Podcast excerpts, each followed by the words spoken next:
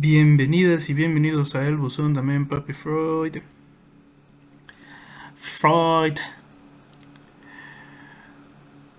Como decía el buen Yayo, Gutiérrez, buenos días, tardes, noches. Ah, qué dicha estar de regreso por quincuagésima vez, millonésima vez. Ya sé que soy, soy una persona inconstante en algunas cosas eh, y en algunos sitios de mi vida soy más inconstante que otras veces, pero eh, ya, ya regresé. Qué, qué, qué bueno que, que siguen por acá. Y pues nada, eh, aquí ando.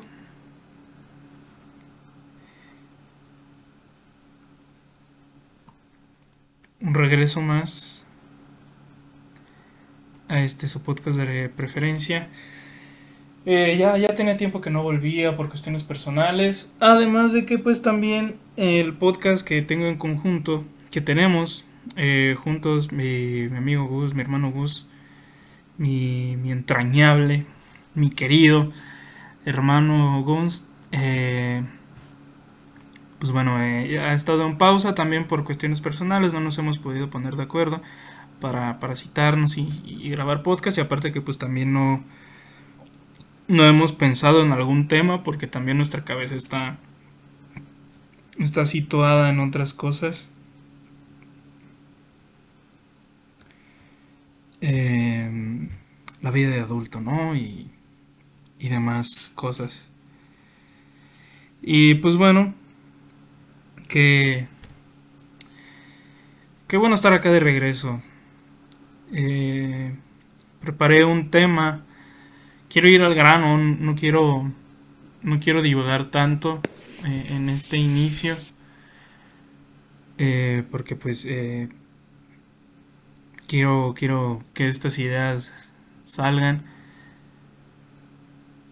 y, y estas ideas es básicamente... Tienen que ver con un libro que tiene una historia de, de, de cómo llegué a él. Primeramente estoy, bueno, tengo, no es una suscripción como tal, pero eh,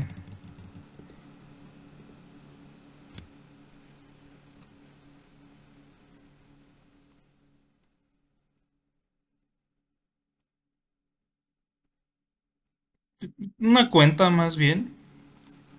Es una cuenta eh, en, un, en una página que se llama academia.edu, en donde pueden encontrar libros, pueden encontrar artículos y demás, si, si les gusta investigar, si simplemente les, gustan, les gusta leer. Eh, y en este lugar frecuentemente me mandan a mi correo varias... Eh, varios, varios títulos, varios libros. Y básicamente me encontré un, bueno, más bien me llegó un libro que es de Juan David Nacio. Quien no conoce a Juan David Nacio, él es un psiquiatra y psicoanalista argentino, muy famoso en, en, Francia. Tiene, tiene muchas medallas honoríficas allá en ese país. Y eso es un, es un hombre muy brillante. Y rompe con este discurso canónico del psicoanálisis, ya que normalmente el discurso del psicoanálisis, eh, y, y, quiero, quiero atreverme a decir que con Lacan, con Jacques Lacan, se, se, se suscitó esta este canon de que el psicoanalista actual, contemporáneo, tiene que tener un discurso bien pinche complejo, tiene que tener un discurso bien, bien, bien complicado de, de leer. Eh, en sí, la densidad del discurso psicoanalítico me parece que no se tiene que perder pero sí tiene que ser eh, pues digerible, una densidad digerible, no sé si los físicos me, me ahorquen por esta, eh, por esta idea, pero básicamente eh, es lo que es lo que me llama la, la atención de, Juan David Ignacio, que es más, su discurso es más, más digerible, no rebusca tanto, va al grano, es muy coherente con su discurso. Y yo lo había leído antes de un libro que tengo que se llama El arte del psicoanálisis, que habla precisamente eh, sobre varias obras artísticas eh, que tienen que ver con la pintura, más que todo, y hace un análisis tanto, del, con, tanto del artista con base en alguna obra. Eh, si no me recuerdo, hace a Picasso, si no me recuerdo, es, uno de los que de los que analiza también una, una, una actriz que es el primer caso, que analiza y hace un análisis bastante bastante genial, bastante bastante chingón para aquellos que pues nos gusta saber de, este pedo, ¿no? Y, y, pues nada, me llegó me llegó este libro que es fascinante y que lo estoy leyendo de poco en poco, ya que pues también hay otras cosas que, pues, tengo que leer. Y este más bien ha sido por un gusto, pero fíjense hasta dónde me, me llevó me llevó esto. El título de, este, de este podcast lo voy a, me voy a atrever a ponerlo igual a titular de, de, la misma forma en la que titula este libro Juan David Ignacio, que es El dolor de amar. Eh, ya se sabe que en el capítulo de finales eh, hablé sobre, sobre que un final es parte de la historia, a pesar de que no se sabe cuándo se va a, a escribir o cuándo va a estar presente, pero se sabe que el final es parte de la historia y que a nosotros como seres humanos nos parece inconcebible que el final esté ahí, que exista, porque nos encanta estar satisfechos todo el tiempo, a pesar de que nunca vamos a estar, nunca vamos a estar eh, satisfacidos. Entonces, este libro eh, llegó en una etapa de mi vida en la cual voy a llamar eh, la insatisfacción es más volátil que las criptomonedas. Así voy a llamar esta etapa de mi vida. Y está muy cabrón porque yo siempre fui una persona que le encantaba el placer, que le encantaba la satisfacción, que buscaba siempre una premisa hedonista en todos mis discursos para poder eh, siempre satisfacer esta necesidad natural, ¿no? Y cuando llega aquel momento de la ruptura amorosa, pues la insatisfacción es la que está presente.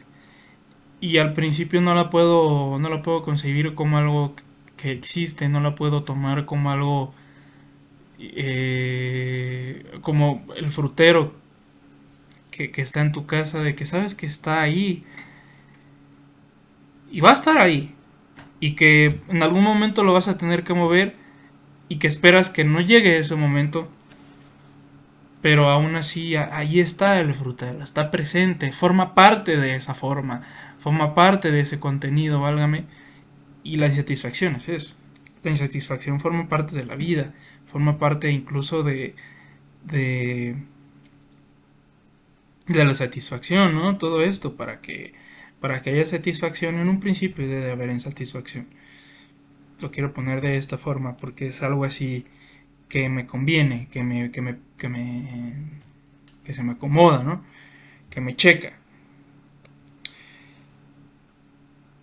Entonces, este libro, de repente lo encuentro y me llama la atención el título, El dolor de amar. Y luego en terapia vayan a terapia, chiques. Luego en terapia me lo recomienda mi terapeuta. y me pareció meramente mágico. Eh, yo sé que, que, hay, hay patrones que uno construye para que se te, se te den ciertas cosas, ¿no? No es necesariamente como que algo mágico. Aunque yo creo que sí hay ciertas cosas mágicas, acorde a los patrones de conducta, acorde a la personalidad, acorde al inconsciente, que pues meramente no es tanto que los atraigas, pero ahí están y tienes la opción de ignorarlos o tienes la opción de ir hacia ellos, de, incluso como de perseguirlos, ¿no? Y que a veces por estar persiguiendo tanto algo, lo alcanzas y a veces por estar persiguiendo tanto algo, no te das cuenta de lo que tienes al lado. Y yo no me di cuenta que este libro había estado muy presente en mi vida hasta que lo descargo, hasta que lo empiezo a leer y hasta que me doy cuenta que habla sobre el dolor. Ese fue mi poderoso teléfono, espero no se haya escuchado. Que es parte del dolor y que curiosamente voy a ir soltando varias cosas. Y resulta ser que mi uno de mis personajes favoritos en Naruto, para quien no ha visto Naruto se lo recomiendo totalmente, eh, para mi personaje favorito de Naruto Shippuden es Pain.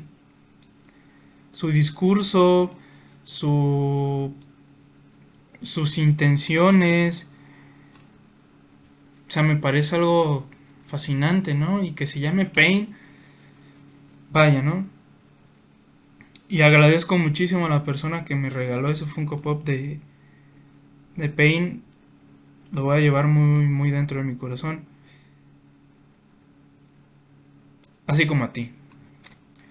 Pero bueno, así fue como, como este libro lo empecé a leer y, me ganó más la intención de leerlo cuando mi terapeuta me, lo recomienda. Si bien ya había, estado, ya había estado leyendo algunas páginas que me estaban pareciendo eh, un poquito densas, porque pues bueno, eh, básicamente la primera parte habla sobre sobre un, análisis de caso por, parte de Nacio de, una de una paciente que, intenta que intenta embarazarse. Si y no lo logra y hasta que finalmente lo logra pues se le muere el nene eh, a unos cuantos meses de, de nacido y es está muy denso porque Nacio te habla desde su perspectiva y desde la perspectiva que, interpreta tanto de las ocurrencias, tanto el discurso de, la paciente, ¿no? Y dice algo muy curioso que, a mí me, como futuro psicólogo, me llama mucho la, atención, de que muchas veces como terapeutas, cuando nos llega un, un, caso, a mí, a mí en mi único caso me superó un poco. Y, no es tanto como que fuese así como que una intervención psicoterapéutica, fue más bien como una intervención eh, de consultoría, de counseling, de, asesoría y demás. Pero realmente me superó. Y aquí ya Nacio habla de algo y sensibiliza esta parte que a veces no es muy, no es muy bien tomada por muchos ortodoxos psicólogos, psicoterapeutas, de que uno siempre debe demostrarse como, como que este persona de hierro, de, adamantium, de vibranium, que es irrompible y que jamás eh, se va a perturbar eh, ante el paciente, el cliente.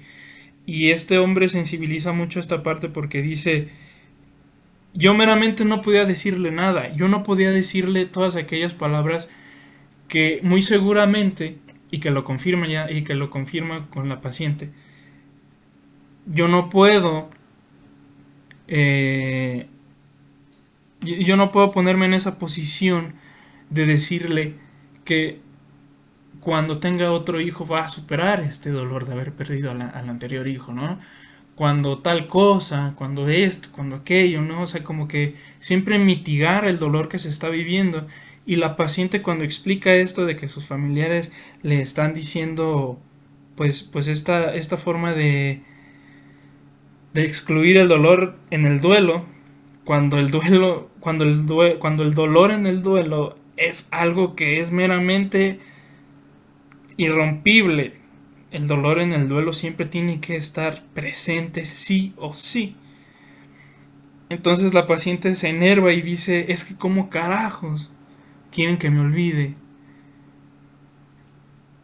Y, y cito, la paciente dice, perdí a mi hijo y sé que ya no volverá, sé que ya no está vivo, pero continúa viviendo en mí. Y vosotros queréis que lo olvide, que muera por segunda vez. Y, y, y después saca este análisis nacio donde dice, pedirle a Clemens que olvidara a su hijo muerto y lo reemplazara por otro antes de hacer el duelo, solo podía enfurecerla. Y está muy cabrón como eh, mediante la pérdida de, algún ser querido, o en la ruptura amorosa, o la pérdida de algún miembro, etcétera, etcétera. En el duelo meramente sucede todo esto, ¿no? Por ejemplo, también en los pacientes con cáncer, en vas a estar bien, te vas a curar, es como, muy probablemente no, güey. Y, esto no va a hacer que mágicamente se desaparezca el cáncer. El que me sigan repitiendo y el que me sigan reafirmando de forma optimista o, con una positividad exagerada, que es lo que alberga mucho el discurso de, de, la actualidad, la positividad eh, inconmensurable, si la podemos llamar así, yo la llamaría así lo que nos hace así como que, güey, como pitos, como carajos quieres que, desaparezca mágicamente esto, ¿no? Y dice algo muy curioso, Nacio. La imagen del ser perdido no debe borrarse. Por el contrario, debe dominar hasta el momento en que, gracias al duelo, el doliente, la persona que, que le duele, consigue que coexista el amor por quien ya no está y un amor semejante por un nuevo elegido. Cuando esta coexistencia se instala, en el inconsciente podemos estar seguros de que lo esencial del proceso del duelo se ha puesto en marcha. Les voy a poner eh, un, ejemplo de lo que platicaba acerca de los finales. Cuando sucede la ruptura amorosa o cuando duele algo, vamos a poner la ruptura amorosa, también el discurso actual y en su mayoría, por ejemplo, si eres hombre, te, dicen, bueno, pues búscate otra chica, ¿no? Sal, eh, sal con tus amigos, conoce a alguien nuevo, luego, luego de que ya está todo el pedo. Y es lo mismo, ¿no? Eh, no debe borrarse la imagen del ser perdido. No debe borrarse la imagen de esta persona que ya no está en tu vida. No debe borrarse nada. Es, es, tratar de... Es tratar de borrar el dolor. Es, es tratar siempre de buscar satisfacción cuando la insatisfacción es parte de la vida. Y, y, a lo que iba con, con, lo que mencionaba,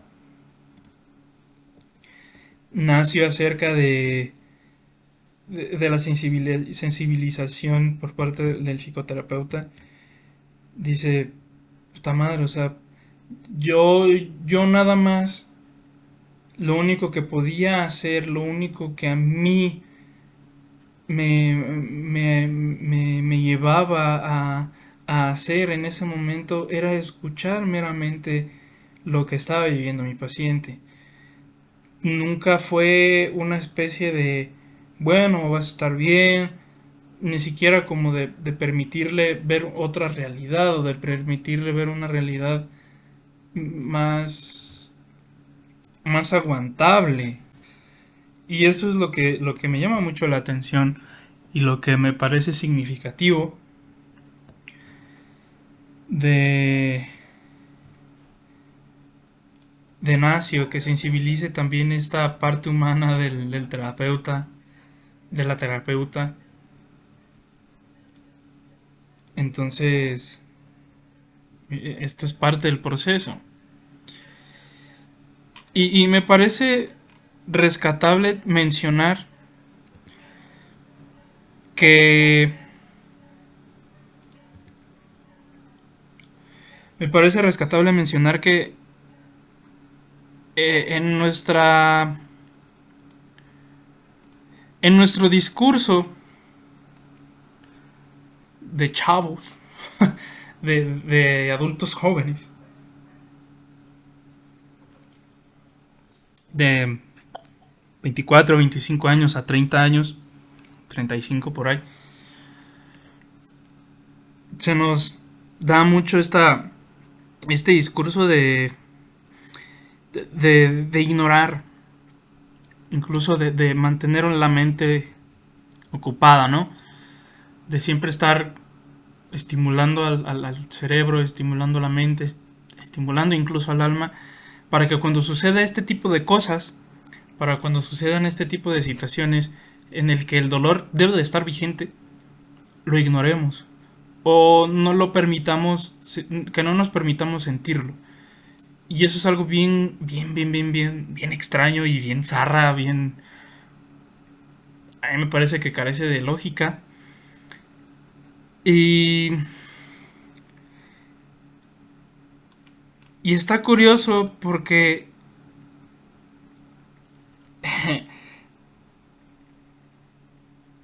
los juegos de palabras son impresionantes, ¿no? Y a lo que voy es, ¿cómo Nacio pone al dolor y al amor dentro de una misma oración? Incluso dentro de una hipótesis, incluso dentro de una de una conversación, si lo queremos llamar de esa forma, ¿no? Porque justamente en este discurso que se nos da últimamente,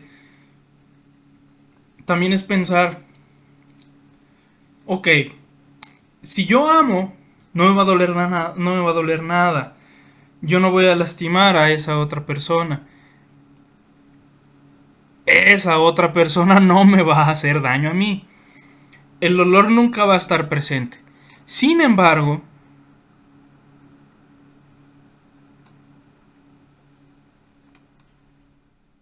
sin embargo, me parece muy rescatable pensar en José José, justamente lo que mencionaba José José hace un tiempo, en la canción de Amar, eh, amar es sufrir, querer es llorar, querer es gozar. Sí, amar es sufrir, querer es gozar. Ay, perdón. Buen putazo a la mesa. No le pegues a la mesa, como decía Franco Escamilla. E, esta premisa de amar es sufrir, querer es gozar. Sí, hay cosas que se tienen que sufrir, como muy comúnmente lo he escuchado y muchas veces yo también lo, lo digo, es hay que aprender a tragar mierda. Y esta mierda, usualmente, fíjense cómo tiene esa connotación siempre de que el dolor siempre es una mierda, de que la, insatisfacción siempre es una mierda. Y sí, es algo que no se siente chido. Es algo que innatamente nosotros tenemos como seres humanos de que no aguantamos el pinche dolor. Nos parece algo terrible que no podemos, que no podemos aguantar. Gracias motocicleta, espero que nos haya escuchado. E, e, es algo que no tiene que estar en nuestra alma, no tiene que estar en nuestras vidas el dolor. E incluso lo vemos como una mierda, ¿no? Pero para fines prácticos así lo vamos a llamar. Más adelante me voy a dar la tarea de, de, nombrarlo de otra forma. Pero justamente a lo que, a lo que voy es que Nacio pone estas ideas que me parecen muy geniales y que para, para ti persona que lo está escuchando estás en un punto en tu vida similar en el que no te sientes satisfecho, satisfecha quizá estas palabras te puedan, ojalá que estas, estas palabras te puedan servir. Y si no, deséchalas, es válido. Y si crees que alguien más le puede ayudar, compártelo. Y pues nada, y un abrazo a la distancia. Pero hay algo aquí muy curioso que dice que dice Nacio, el dolor mental no siempre es un aprendiz. Va adquiriendo experiencia y jalona, jaloneos, jalonea nuestra vida como si maduráramos a golpes de dolores sucesivos. Eh, para si no han visto Naruto Shippuden, pues una disculpa. Eh, una disculpa, ya tiene muchos años, así que pues, ni pedo. Y si sí, vete de aquí por un ratito para que no te spoiles. Pero para los que ya vieron Naruto, Naruto Shippuden, dense cuenta de este personaje, cómo, cómo, cómo se va construyendo. Eh, Pain. Originalmente es Nagato, ¿no? Es Nagato, es, el que tiene los ojos Rinnegan. Eh, o sea, eh, aparentemente es un chingón. Y siempre fue una persona, siempre fue un niño en su, en su infancia en el que siempre tuvo que estar con el constante, con la constante alerta de que en cualquier momento algo malo va a pasar, porque estamos en guerra, estamos en un lugar en el que es meramente el centro casi casi de, toda, de la guerra, está la chingada, estamos en un pueblo en el que todo, todo, todo el país lo ignora por completo o únicamente es nada más como una herramienta, ¿no? Y en este caso, aquí es donde se va construyendo este dolor. Aquí es donde se, donde se va se, va situando, se, va, se va construyendo, sí, se va, se va construyendo, se va gestando eh, el dolor en Pain, el dolor en Nagato. Se, se, le, se le muere su mejor amigo, se lo asesinan, pero en realidad su mejor amigo, casi su hermano, es el que daba la vida por él y él se sintió menos por esta idea tan absurda que le hicieron creer de que era menos y de que era un monstruo, etc. Y entonces se le muere su mejor amigo, se le muere su mejor referencia de motivación, de persistencia, de, de cómo concebir al mundo. O sea, definitivamente se les, se les va, se le va y ya no, y ya no le es mm, tan posible regresar, regresar atrás para, para pues evitar todo esto, ¿no? Para cambiarlo incluso. Y, justamente esto es lo que esto es donde lo logro conectar en, en, que el dolor mental no siempre es un aprendiz va madurando de poco en poco y, y a golpe de dolores este, sucesivos y el dolor mental que tenía Pain era de, se me murió toda mi raza, si bien está, está con, creo que sí es Conan, sí, creo que sí, eh, la chica con la que está ahí al lado, ¿no? Eh, la que tiene el jutsu de hojas y todo eso. Si bien esta chica me apoya, esta chica está conmigo, es, es, como mi hermana, siempre estaba aquí conmigo, pues de todos modos sigue estando este dolor, ¿no? Y muestra siempre la cara de, de, de su amigo que se me olvidó el nombre, una disculpa, y siempre muestra esta cara del amigo, quizá para recordarse que él era el que estaba siempre delante de todos y el que siempre tenía que tomar la iniciativa y la iniciativa y todo. Y de poco a poco se fue rompiendo hasta que llegó un momento en el que Akatsuki lo reclutan y, pues nada, es donde expresa que todo el mundo debe de de, si bien esto es un extremo, pero espero que quede claro, Pain Nagato dice todo el mundo tiene que sufrir como yo lo hice. Y este es un ejemplo de que el dolor mental no siempre es un aprendiz. Y que quizás en ese momento de su vida eh, todavía estaba muy fresca. Todavía estaba muy fresco el aprendizaje ahí todavía está muy fresco y no lo logró, no, se permitió.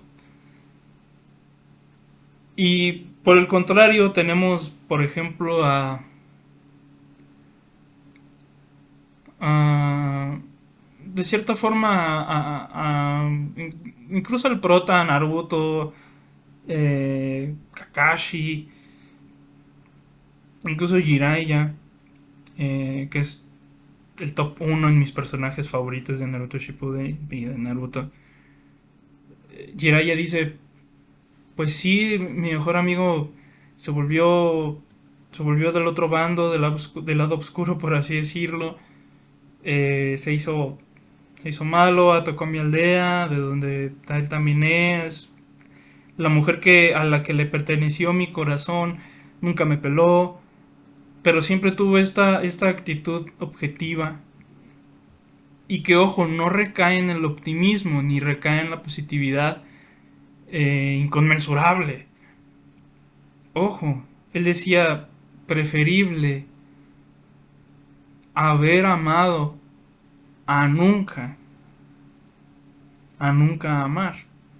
A él le dolió, agarró experiencia, maduró ese dolor mental, maduró. Y, y definitivamente la, la, herencia que le dejó a Naruto es increíble. No he visto Boruto, no me interesa ver Boruto, la verdad. Pero. Pero Naruto creció de una forma en la que seguramente Jiraiya estaría orgulloso. incluso Sarutobi, el Sarutobi Sensei. Esto por, esto por un lado, ¿no? Y, y también dice Nasio, cuando aparece un dolor, podemos estar seguros de que estamos atravesando un umbral, un, un, umbral, un umbral, pasando una prueba decisiva. Pero ¿qué prueba? Y es la prueba de una separación irreversible, de la singular separación de, un objeto, objeto entiéndase por, por, por, el ser amado eh, por una persona, ¿no? Que al dejarnos súbita y definitivamente nos trastorna, y nos, y nos obliga a reconstruirnos. El dolor psíquico es dolor de separación. Y es un poco acerca de lo que, de lo que mencionaba sobre la insatisfacción, ¿no? Normalmente uno siempre busca vías alternativas para estar evitando dolor, pero cuando surge, el dolor psíquico ahí está. Y si este dolor mental no ha madurado del todo, no va, no va, no va adquiriendo experiencia, no ha jaloneado nuestra vida, no sé, es muy difícil sentir el, dolor y, sentirnos insatisfechos. Y, está de la verga, ¿no? Está horrible. Y... Pues nada, o sea, está, está curioso, ¿no? Pero bueno. También dice que solo hay dolor cuando hay un fondo de amor. Esto es a lo que les mencionaba. Este apego, sí, hacia cierta persona, hacia el objeto, el apego hacia el objeto eh, es peligroso eh, y desapegarse es complicado. Pero cuando uno logra desapegarse de ciertas cosas, el fondo de amor sigue estando ahí. Sin embargo, cuando hay dolor, hay que saber que, de todos modos el amor sigue estando presente. Sí, el dolor psíquico es un sentimiento oscuro que nos cuesta mucho definir y que es, algo que, que, no podemos, sí, sí, como les decía, concebir. Y muchas veces siempre buscamos que, de dónde viene, partimos desde la raíz, por qué me terminó esta persona, eh, por qué se fue esa persona, eh, por qué perdí este, este, este brazo, por qué perdí esta pierna. Eh, es lo que es lo que nos cuesta trabajo y es un, es un desafío, es lo, que, es lo que menciona aquí, e, es una prueba decisiva que algo ya no se puede revertir, como lo que mencionábamos en, en, Pain. Ya no puede Yágico creo que se llama su, su amigo, ya no puede regresar el tiempo para evitar que maten a su mejor amigo, ya no puede eh, incluso haber nacido antes para lograr que la que la guerra ninja no se dé.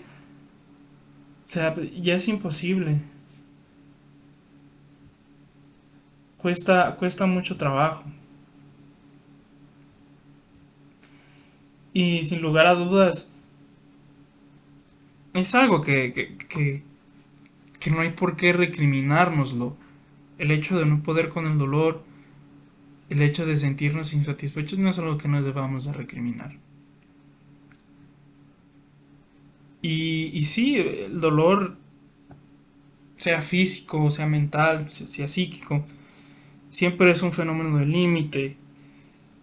Emerge en el nivel de un límite, ya sea en el límite impreciso que existe entre el cuerpo y la psique, entre yo y el otro, principalmente entre el funcionamiento ordenado de la psique y su desbaratamiento.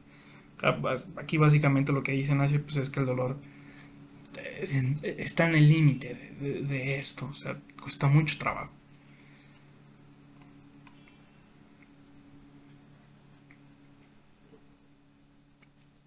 Hmm.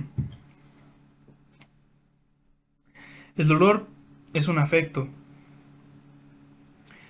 es, eh, es, el, es, el, afecto último, así lo llama Nacio, eh, ante la locura y la muerte. Y es un gran salto. Es, es el salto. Y, y, esto es algo tan bello que, que expresa que el, dolor es como un sobresalto final que da testimonio de la vida y de nuestra capacidad de recobrarnos. Uno no muere de dolor. Mientras hay dolor, contamos con las fuerzas necesarias para combatir el mal y continuar viviendo.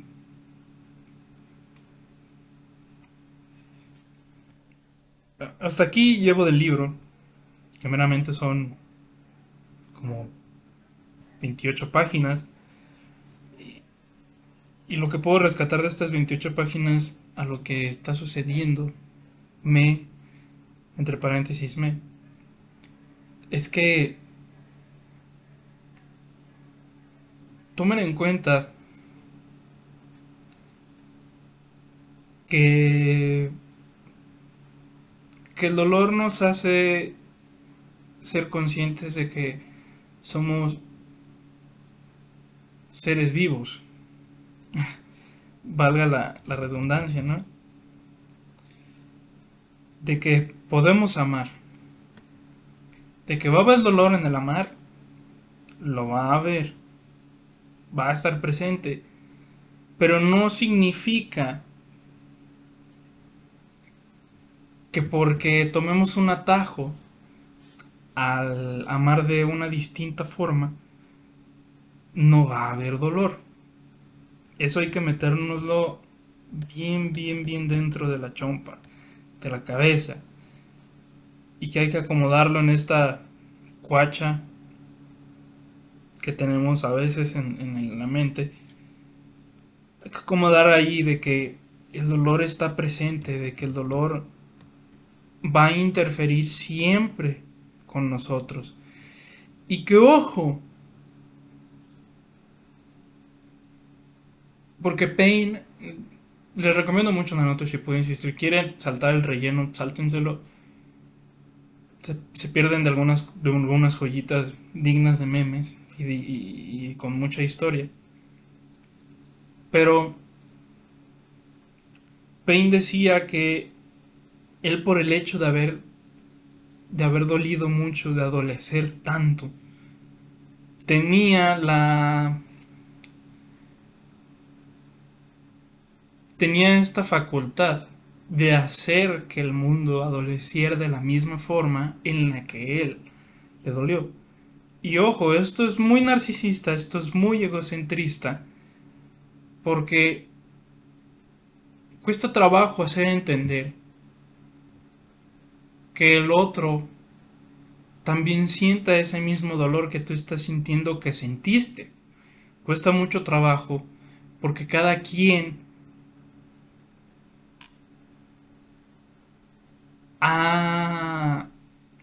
le ha enseñado a su dolor. Cada quien ha experimentado con base en ese dolor.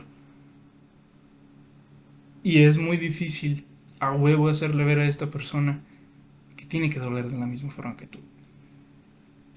Lo único que sí nos hace, que sí nos, nos lleva a un lugar en el que me atrevería a decir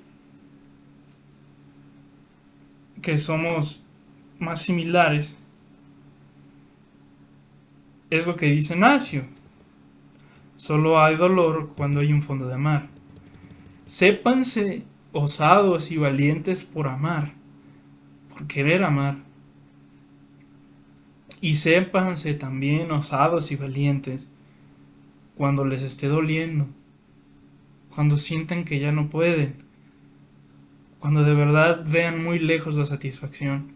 Y no solamente la satisfacción, cuando vean lejos este lugar, digan, ok, sí, reconózcanse que son personas que a pesar de que este dolor va a estar allí, si hay un fondo de amor, no va a ser tan complicado seguir adelante.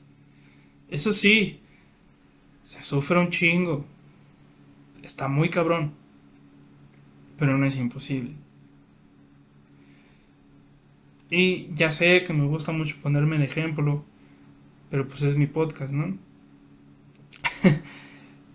Eh, y, no encuentro otro ejemplo porque casi no he platicado más con otras personas sobre este asunto, porque es algo que estoy sanando, es algo que estoy curando y que muchas veces lo que es el podcast, lo que son los videojuegos, lo que es la música, sirven de una especie de paliativo sirvan para como que amalgamar eh, eh, con, con, catarsis y, regresar esos pequeños eh, escombros de satisfacción para seguir pensando que la vida no es tan de todo mal. Ojo, no me clavo con siempre buscar la satisfacción, ya no, ya no. Ya he aprendido de, de, del estoicismo, no siempre tiene que haber placer. Sin embargo, no soy tan fan del estoicismo, soy más, como es evidente, soy más fan del hedonismo. Pero a lo que voy es que a mí me costó mucho trabajo aceptar que la insatisfacción es parte de la vida y que la insatisfacción es muy volátil más que las criptomonedas, más que la bolsa de valores. La insatisfacción es muy, muy, muy, muy, muy volátil. Y que a veces uno de esta volatilidad, o volatilidad, creo que es volatilidad, de esta acción volátil de la insatisfacción, nosotros en nuestras vísceras y actuando de forma visceral, siempre tratamos de quitarle espacio, cabida, lugar a la insatisfacción. Le quitamos mucho lugar. Y sí, no se siente chido. No se siente chido igual tampoco tener gripe. Pero es algo que sucede. No somos de hierro, no somos de vibranium, no somos de adamantium, no somos de acero. Somos seres humanos y sentimos. Y eso nos hace todavía más valiosos. Creo que fue Camus el que comentó algo sobre esto, de que el dolor, si la, si la cago, me dicen, pero Camus decía algo así sobre, el dolor no es lineal, y, y el hecho de que no sea lineal hace que nosotros como seres humanos seamos seamos valiosos y, y haga que, que nosotros pensemos que no todo es eterno. Es duro, sí, Pero nadie se muere de dolor. Ni tampoco nadie se muere de amor. Una parte de nosotros tiene que morir, sí. Una parte de nosotros tiene que ser desterrada. Mm, no lo creo. Pero en cada muerte debe de haber un, tributo, debe de haber un, un, honor. Y, hacerle justicia a eso que se vivió, hacerle justicia a eso que ya se murió, hacerle, hacerle honor, hacerle tributo a esa persona que ya no está contigo, a ese ser amado que ya murió, a esa persona que, que te dejó, a ese hijo, que, a esa hija que partió. Permítanse que en el duelo le hagan honor a todo esto que están sintiendo y a esa persona o a ese objeto.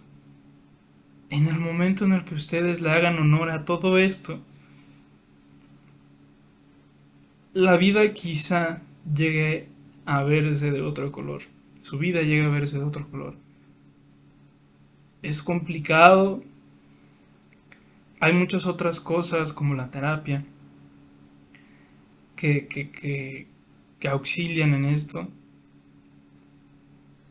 Y, y sépanse que de todos modos la búsqueda de la satisfacción cuando no te sientes satisfecho es válida. Pero así como les dije que nada es eterno, tampoco la satisfacción es eterna es una cuestión ahí extraña, ¿no? Y, y nada, eh, tomen agua. Eh, y ya, ¿no? si es en fiesta de Halloween, me invitan para para disfrazarnos. Eh, magnífico cierre, ¿no? Después de toda esta cosa dentro.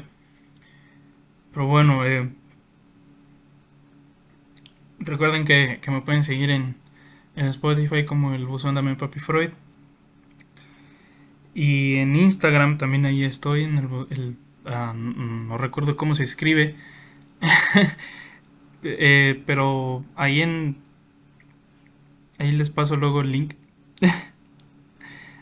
Eh, y ahí les paso el link en el, en el capítulo de Spotify. Y nada, eh, gracias a, a esa persona que sigue ahí constante. Y nada, eh, saludos. Comen mucho pan de muerto, eh. Ya empiecen a, a comprar. No como las compras estas de pánico. Por favor. Porque luego se acaba y, y ya no dejan. Y pues nada, ya, ya me voy. Muchas gracias. Chao.